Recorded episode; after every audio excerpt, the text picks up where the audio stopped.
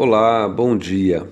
Aqui quem fala é o pastor Natan e este é o devocional da Igreja Batista Avenida dos Estados, em Curitiba, Paraná. Hoje, sexta-feira, 31 de julho de 2020.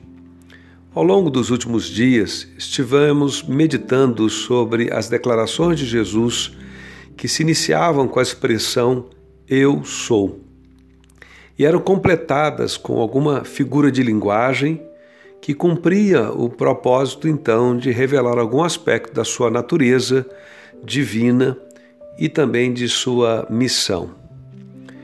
Para concluirmos este devocional, o texto que nós separamos para a leitura hoje se encontra no livro de Apocalipse, capítulo 22, verso 13. Jesus disse: Eu sou o Alfa e o Ômega, o primeiro e o último, o princípio e o fim. Assim como lemos aquelas diversas expressões de Jesus, eu sou, no Evangelho de João, aqui também no livro de Apocalipse, onde se encontra nosso último texto dessa semana, há uma clara ligação entre a identidade de Jesus e Deus Pai, o Criador e Senhor de todo o universo.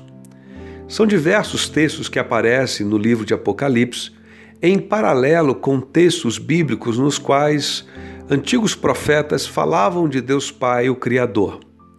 Um exemplo desse paralelo está aqui na afirmação: Eu sou o Alfa e o Ômega. Nós encontramos em Isaías 48, verso 12, essa expressão semelhante. Eu sou o mesmo, sou o primeiro e também o último. Encontramos também em Isaías 44, verso 6. Eu sou o primeiro e eu sou o último. Além de mim, não há Deus. Lá no livro do profeta Isaías, era uma referência a Deus Pai, o Criador. Aqui, Apocalipse, é uma declaração que Jesus faz acerca de si mesmo conforme registra João, o autor do livro Apocalipse. João intencionalmente usa palavras semelhantes aos que os profetas usaram no passado para registrar como Jesus havia se apresentado e se revelado. As palavras Alfa e Ômega identificam a primeira letra e a última letra do alfabeto grego. Em português, o equivalente à expressão eu sou Alfa e Ômega seria eu sou o A e eu sou o Z. E aqui dois sentidos que merecem destaques, então, nessa afirmação de Jesus no último livro da Bíblia. Primeiro, Jesus mais uma vez está afirmando a sua divindade. Ele é Deus eterno.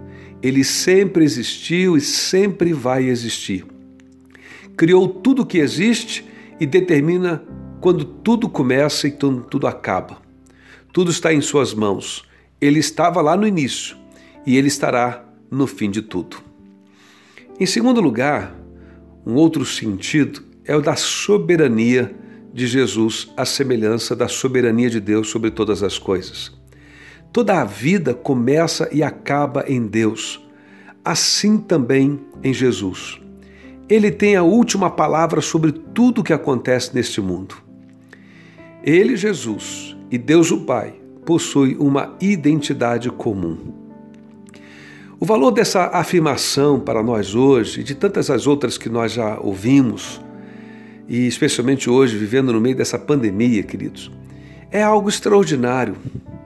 É Deus falando através de Jesus, dizendo algo tipo: Ei, escuta, preste atenção, eu estava lá no início de toda a criação e estarei no final quando a história humana chegar ao seu fim. Eu nunca os abandonei à mercê de sua própria sorte. Eu estava no início e estarei no final, porque estou em todo o tempo presente, porque eu sou fiel. A questão final que fica ao terminarmos essa série de devocionais é: quem é Jesus para você? Qual lugar que ele ocupa em seu projeto de vida? É, queridos, nós não sabemos quando essa pandemia vai passar e quando tudo voltará a ser mais ou menos normal como antes. Mas uma coisa sabemos: Jesus está presente em todo o tempo ao lado de todos aqueles que o buscam e o adoram como Deus e Senhor de suas vidas. Desejo que Deus te abençoe nesse fim de semana e quando o fim de tudo chegar, que Jesus tenha sido em todo o tempo o primeiro em sua vida, para que então ele esteja lá e você com ele no fim de tudo. Ele é o único que merece a nossa adoração. Que Deus nos abençoe.